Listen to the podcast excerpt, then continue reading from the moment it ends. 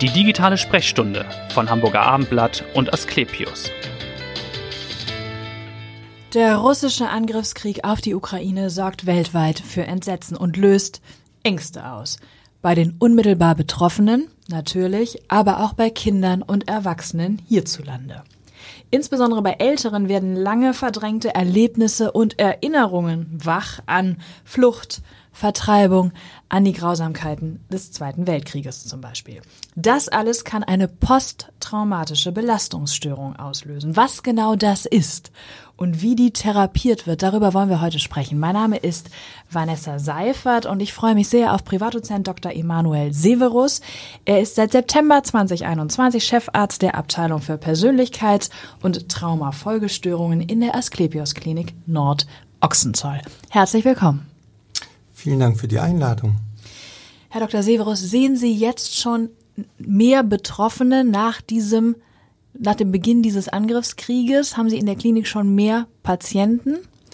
In unserer Klinik haben wir noch nicht wesentlich mehr Patientinnen und Patienten. Ich weiß aber von anderen Kliniken, dass da sehr wohl mehr Vorstellungen erfolgen und mhm. Hilfeersuchen eingehen. Ja, es wird also wahrscheinlich der Bedarf noch steigen in den De nächsten äh, Wochen und Monaten. Vielleicht können wir einmal erklären für die Hörer, was genau ist überhaupt eine posttraumatische Belastungsstörung? Gehört hat man den Begriff vielleicht schon, aber was verbirgt sich genau dahinter?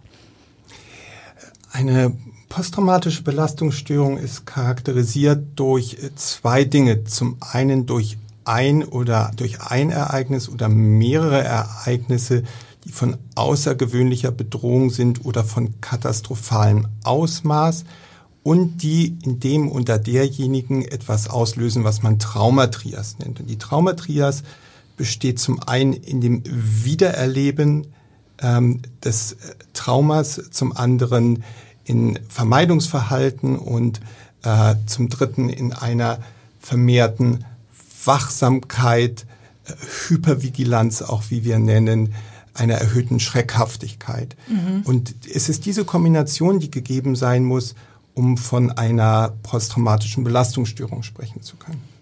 Wenn Sie sagen, die Betroffenen erleben das immer wieder, das sind sogenannte Flashbacks, würde man dann sagen. Das heißt, genau. oder sie genau. haben auch Albträume nachts oder kommt das über Tag oder wie äußert Voll, sich das? Vollkommen richtig. Also Sie, der Begriff Flashbacks ist sehr richtig und ich glaube, wir denken oft, die erinnern sich daran und eigentlich sind es Erinnerungsfetzen, Bilder, ähm, Sequenzen, Erinnerungsschnipsel, die oft dann mit unglaublicher Lebendigkeit, Gegenwärtigkeit, Intensität unkontrolliert auftauchen und mit den entsprechenden emotionalen Reaktionen einhergehen. Mhm. Ähm, und manchmal sind die, wirken die so gegenwärtig und so lebendig, dass es zu Verkennungen kommt. Das heißt, dass die Orte und die Personen, mit denen derjenige oder diejenige gerade umgeben ist, tatsächlich verkannt werden und zum Beispiel das Gefühl da ist, gerade oder das Erleben da ist, gerade in der traumatischen Situation wieder zu sein. Mhm.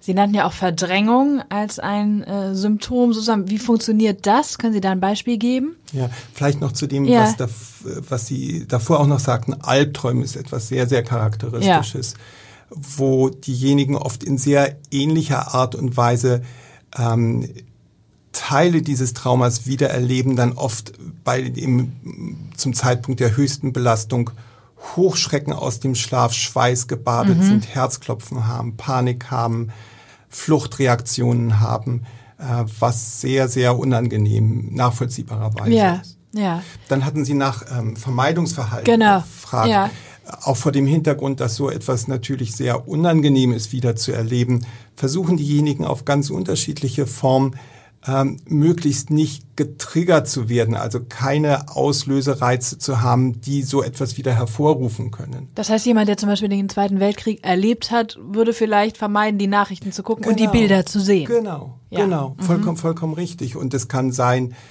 dass äh, man vermeidet Gedanken und Gefühle, die mit so einem Trauma assoziiert sein können, aber das können auch Situationen, Orte, Personen sein. Es ist oft auch ein sozialer Rückzug, aber teilweise auch etwas, was wir Numbing nennen, also so eine verminderte affektive Reagibilität, dass die Leute sich von ihren Emotionen versuchen abzuschotten und dann teilnahmslos wirken, zurückgezogen. Mhm was dann durchaus auch in Partnerschaften nicht wenig Probleme bereiten ja, kann. Das kann man sich vorstellen. Können Sie vielleicht noch mal ein, zwei Beispiele nennen aus der klinischen Praxis? Sie haben ja wahrscheinlich nicht nur Patienten mit Kriegstraumata, sondern Menschen, die ganz andere Dinge auch erlebt haben, die sie verarbeiten müssen. Total. Und ich glaube, das ist auch nochmal ein sehr wichtiger Punkt, diese posttraumatischen Belastungsstörungen, über die wir sprechen können, nach ganz unterschiedlichen Ereignissen auftreten. Mhm. Das können wie jetzt sein Kriegstraumata, es können Geiselhaft sein, es mhm. kann Folter sein oder mit äh, das, mit dem wir sehr oft äh, es zu tun haben, ist sexualisierte Gewalt im Kindes- und Jugendalter,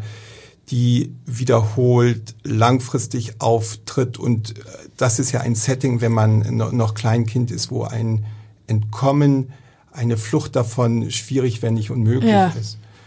Und das sehen wir ähm, sehr oft ist um das zu sagen, unser täglich Brot beinahe, dass wir Menschen haben, die in dieser Form traumatisiert mhm. wurden. Ähm, ich glaube, es ist aber wichtig, dass neben sexualisierter Gewalt, ähm, physischer Gewalt es auch so etwas wie emotionale Gewalt gibt. Und das heißt, wenn Eltern ihre Kinder terrorisieren, ängstigen, demütigen, einsperren, ja. allein lassen, das sind alles ähm, Handlungen, die doch verheerende Folgen dann im Erwachsenenalter haben können. Genau, Sie sagen schon im Erwachsenenalter. Das wäre die Frage, wann bricht sich das Bahn? Also wie ja. ist die zeitliche Nähe ja. zu dem Erlebnis? Oft gibt es eine große zeitliche Nähe. Ähm, ich erinnere mich zum Beispiel, das erste Mal, dass ich mit diesem Thema konfrontiert war, war, als ich noch in München an der Uniklinik gearbeitet hatte. Da hatten wir, waren wir Teil eines Programms für ähm, U-Bahn- und Straßenbahnfahrer, ja. die im Rahmen ihrer beruflichen Tätigkeit äh, erlebt hatten, dass Bürger, Bürgerinnen auf den Bahnsteigen oder vor den Gleisen plötzlich vor diese U-Bahn sprangen oder auf also die Gleise Suizidversuche oder genau ja. Suizidversuche und die hatten wir dann immer sehr zeitnah gesehen und auch ja. ein Stück einfach begleitet und die hatten oft direkt am in der ersten Nacht nach diesem Ereignis ja. ähm, Albträume, wo sie das wieder erlebt haben oftmals, und das ist wiederum etwas, was äh, erstaunlich und hilfreich ist, ist es so, dass mit ein Stück Begleitung und mit ein Stück Zeit und äußerer Sicherheit diese Symptome auch wieder von selber verschwinden. Mhm. Das ist dann die beruhigende Nachricht. Das ist, das ist genau. die beruhigende Nachricht. Auf der anderen Seite bei so etwas wie wiederholter sexualisierte Gewalt ist das etwas, was ohne Therapie selten so wieder verschwindet. Ja. Das wäre jetzt auch schon der Übergang eigentlich zur Therapie, nämlich zur Frage, ja. genau, wie behandelt man so eine ja. posttraumatische äh, Störung? Vielleicht auch kurz, Sie hatten nochmal zur zeitlichen Nähe gefragt. Genau.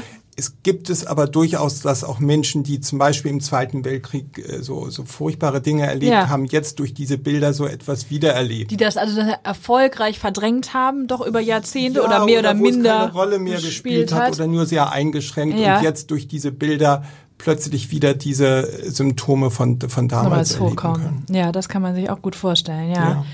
Äh, genau, wie würde behandelt oder wie behandeln Sie? Sie haben schon einmal gesagt, Psychotherapie natürlich, genau. aber wahrscheinlich gibt es auch eine medikamentöse Therapie zusätzlich? Genau, also vielleicht verschiedenes. Ich glaube, das erste einmal ist auch gerade jetzt ähm, im, im Fall der Ukraine und von den Geflüchteten ist erstmal das Wiederherstellen von äußerer Sicherheit. Da, das ist ganz wesentlich. Ohne äußere Sicherheit ist Therapie, macht Therapie wenig Sinn. Mhm. Und dann das zweite ist, glaube ich, Aufklärung über die Symptome. Sprich, wir haben so ein Stück den Ansatz, dass wir sagen, das sind, das ist eigentlich eine normale Reaktion auf ja. Dinge, die unser Weltbild erschüttern, die unser Selbstverständnis in den Grundfesten halt ähm, ja ich, ich glaube, erschütternd dieses Gefühl, was wir ja normalerweise haben, auch wenn es eigentlich gar nicht zutrifft, dass Dinge vorhersagbar sind, planbar sind, die sind geschreddert worden. Mhm. Und, und das ist, glaube ich, so, so ein ganz wesentlicher Punkt dabei. Dass man im Grunde sagt, das ist eine normale Reaktion und nicht der Betroffene das ja. Gefühl hat, etwas ist falsch mit mir, weil Total. ich jetzt so äh, reagiere. Ja, das mhm. ist eine normale Reaktion auf etwas, mit dem wir in der heutigen Zeit eigentlich nicht mehr dachten, konfrontiert zu werden, ja. was, was irgendwie weit weg war. Mhm. Und dann hatte ich schon erwähnt, äußere Sicherheit ist etwas ganz wichtig, Wichtiges. Und das sind schon ganz zwei, zwei ganz wesentliche ähm, Komponenten. Und eine dritte Komponente ist auch durchaus, wenn man sagt, das ist normal, kann man auch oft davon ausgehen, dass jetzt im Fall der Geflüchteten diese Symptomatik durchaus auch so, wenn da eine gute soziale Integration da ist, wenn es Menschen gibt, die sich um einen äh, kümmern, dass diese Symptomatik auch so langsam wieder weniger wird. Genau. Mhm. Wenn das allerdings auch nach mehreren Wochen nicht der Fall sein sollte und auch die Alltagsfunktionalität doch deutlich beeinträchtigt ist, macht es Sinn, Hilfe zu holen. Mhm. Da gibt es verschiedene Arme und ein Arm ist so ein medikamentöser Arm, ähm, wo wir durchaus Medikamente haben, die ähm, gegen so eine posttraumatische Belastungsstörung, gegen die Symptome helfen, wobei man auch sagen muss, dass die Wirksamkeit im Vergleich zu psychotherapeutischen Ansätzen niedriger ist. Ja. Und bei psychotherapeutischen Ansätzen geht es letzten Endes darum, diese Erinnerungsfragmente zu einer, wie, wie soll ich es am besten nennen, zu einer dahingehend zu, zu verändern, dass ein Trauma erinnert und beschrieben werden kann, ohne dass diejenigen in so Hochstresssituationen mhm. kommen mit den entsprechenden Emotionen, die dann öfter ja auch dazu führen, dass Menschen Alkohol konsumieren, dass sie Suizidgedanken ja. haben können, äh, dass sie dissoziieren, das heißt beinahe wegtreten. Mhm. Ähm, das ist Ziel. Das heißt, wir nennen so etwas eine Traumasynthese und eine Traumaintegration. Das heißt, dass es überführt wird von diesen Erinnerungsfragmenten, Fetzen in etwas, was geschehen ist, was aber abgeschlossen ja. ist, was nicht mehr in der Gegenwart angesiedelt ist. Ich verstehe. Mhm. Und das passiert durch etwas, was man dann auch Traumakonfrontation nennt. Das heißt, wo in sehr dosierter Art und Weise, häppchenweise diese intrusiven Elemente, diese Erinnerungsfragmente zusammengesetzt werden. Mit den Emotionen, mit den Bildern, mit den Gerüchen, mit dem Geschmack, mit also man geht beispielsweise an den Ort eines Unfalls zurück. Sowas könnte, könnte man, man wir machen es oft, oft halt in Sensu, das heißt in der Vorstellung, ja, okay. dass wir dort zurückgehen. Und mhm. da geht es darum, dass die Menschen davor aber genug Handwerkszeug auch in die Hand bekommen, um dann von diesen Emotionen nicht überflutet mhm. zu werden. Mhm. Weil ich glaube, wichtig ist, dass die Menschen die Erfahrung machen, das ist aushaltbar, das ist äh, managebar. Ja. Und erstaunlich ist, wenn man so etwas dann mehrmals ähm, gemacht hat, zu initial kann es äh, durchaus auch nochmal zu einer Verstärkung der Symptome mhm. kommen. Aber nach und nach wird diese Angst weniger. Und es ist etwas, was schlimm ist, was mhm. furchtbar ist, oft was passiert ist, aber was passiert ist und was nicht mehr in der Gegenwart ähm, den Alltag so dominieren darf. Do dominiert. Mhm. Ja. Wie lange dauert das denn, bis diese Integration der Fragmente, wie Sie das nennen, bis das gelingt, bis man sagt, ich kann damit leben? Also wie lange dauert im Schnitt eine solche Therapie? Abhängig in der Tat von dem, was erlebt wurde. Das mhm. können wenige Wochen sein, das können aber auch mehrere Jahre sein. Ja. Und äh, abhängig auch davon, was für Vortraumatisierungen es gibt äh, kann sowas im ambulanten Setting stattfinden. Ja. Wir bieten sowas aber auch im stationären Setting im Rahmen einer Intervalltherapie an. Mhm. Ähm, das, glaube ich, gehört einfach sehr individuell zugeschnitten und mit demjenigen zusammen besprochen und en entschieden. Ja, vielleicht mal ähm, etwas präventiv. Was würden Sie den Menschen raten, die beispielsweise den Zweiten Weltkrieg erlebt haben, Traumata haben und jetzt natürlich diese Bilder sehen aus der Ukraine? Und die Nachrichten sind ja voll davon. Man kann sich dem ja im Grunde kaum entziehen. Ja. Was raten Sie da als Experte? Wie kann man damit umgehen, um eben nicht überrannt zu werden von Emotionen, die wieder hochkommen? Ich glaube, man darf sehr wohl diese Trigger reduzieren. Mhm. Ähm, man sollte aber nicht versuchen, diese Bilder zu verdrängen. Das ist selten hilfreich, aber durchaus sich mit anderen darüber auszutauschen. Ja. Und wenn so etwas doch, doch dann sehr beeinträchtigend ist, auch professionelle Hilfe in Anspruch zu nehmen. Und auch wichtig ist, Routinen beizubehalten. Mhm. äh, sinnhafte Tätigkeiten, die man tut, beizubehalten und ähm, auch die familiären Bezüge, die man hat, die Freundschaften, die man hat, zu pflegen und auch selbstfürsorglich mit sich umzugehen. Ja. Sie haben eben schon mal die Geflüchteten ja angesprochen. Was kann man da tun, wenn man jetzt zum Beispiel ehrenamtlich sich engagiert? Kann man da psychisch auch helfen als Laie oder ist es im Kern das, was Sie nannten, den sicheren Hafen ja. schaffen, diesen Rahmen irgendwie Letzteres. mitgestalten? Definitiv das, mhm. Letzteres.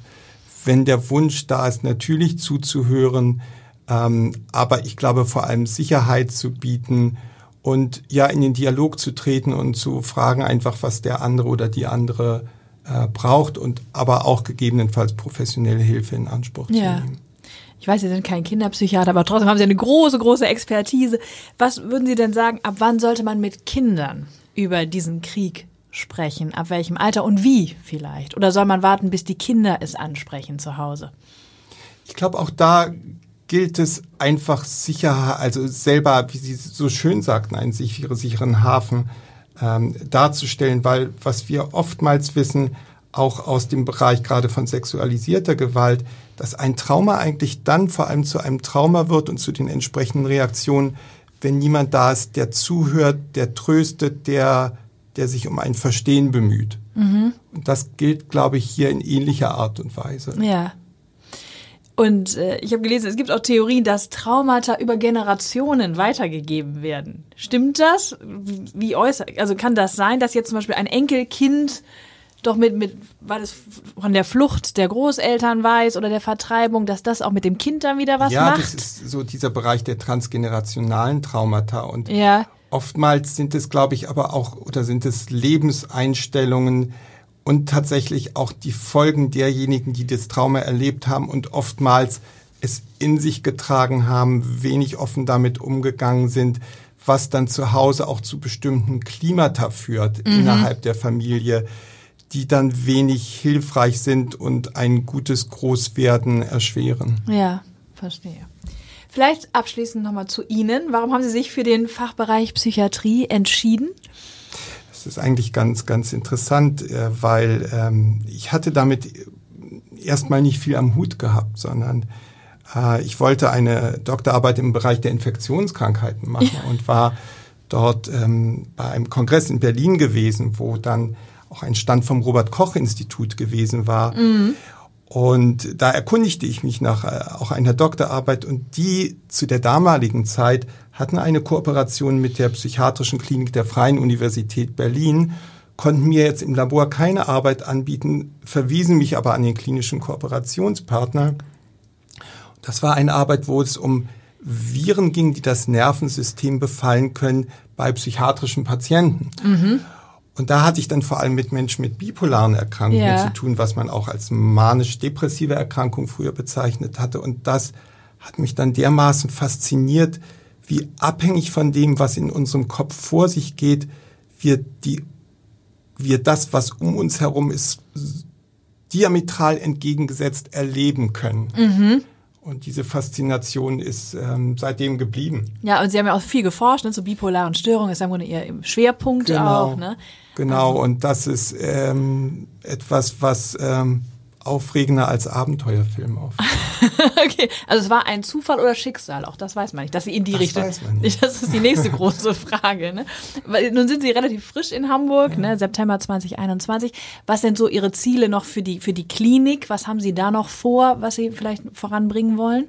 Vieles. Ich bin ja da am, am Anfang mhm. äh, letzten Endes eine weitere Expertise da zu versammeln, äh, sich weiter zu vernetzen die Angebote noch zu verbessern ja. ähm, und langfristig oder nicht nur langfristig, möglichst bald auch die ambulanten Angebote verbessern zu können. Mhm. Im Moment ist das Abrechnungssystem der Gestalt, ähm, dass wir leider nicht eine regelhafte Psychotherapie für alle Patientinnen und Patienten anbieten können, die dies benötigen genau, würden. Genau, der Bedarf und ist ja groß, aber die, die Plätze sind immer die groß, die, der große Engpass. Das, das ja. und auch das System bietet es leider nicht so äh, her, also diese, das, wie wir sagen, das Abrechnungssystem, mhm. als dass wir das in dem Maße könnten, wie, wie es wünschenswert wäre. Vielleicht tut sich da in Hamburg noch etwas. Wir wären darüber sehr, sehr mhm. glücklich. Ja.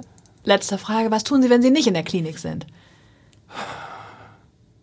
Entdecken Schon- Sie Hamburg neu. De definitiv äh, mit einem Fahrrad, was ich mir neu gekauft Aha, habe, das- weil ja. das alte geklaut wurde. Ach, auch hier gleich in Hamburg Auch oder was zum geklaut Start. wurde, Herzlich genau. willkommen. Ja, genau. Ja, ja, aber ja, ich finde es total schön, mit dem Fahrrad unterwegs zu sein, aber auch ähm, Freunde zu treffen. Ja. Und wenn es etwas warmer, wärmer auch wieder wird, in den Gewässern hier in Hamburg schwimmend unterwegs zu sein, Ja. das, das genieße ich sehr.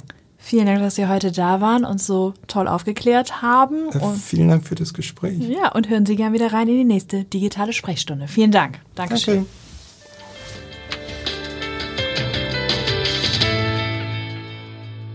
Weitere Podcasts vom Hamburger Abendblatt finden Sie auf abendblatt.de slash podcast.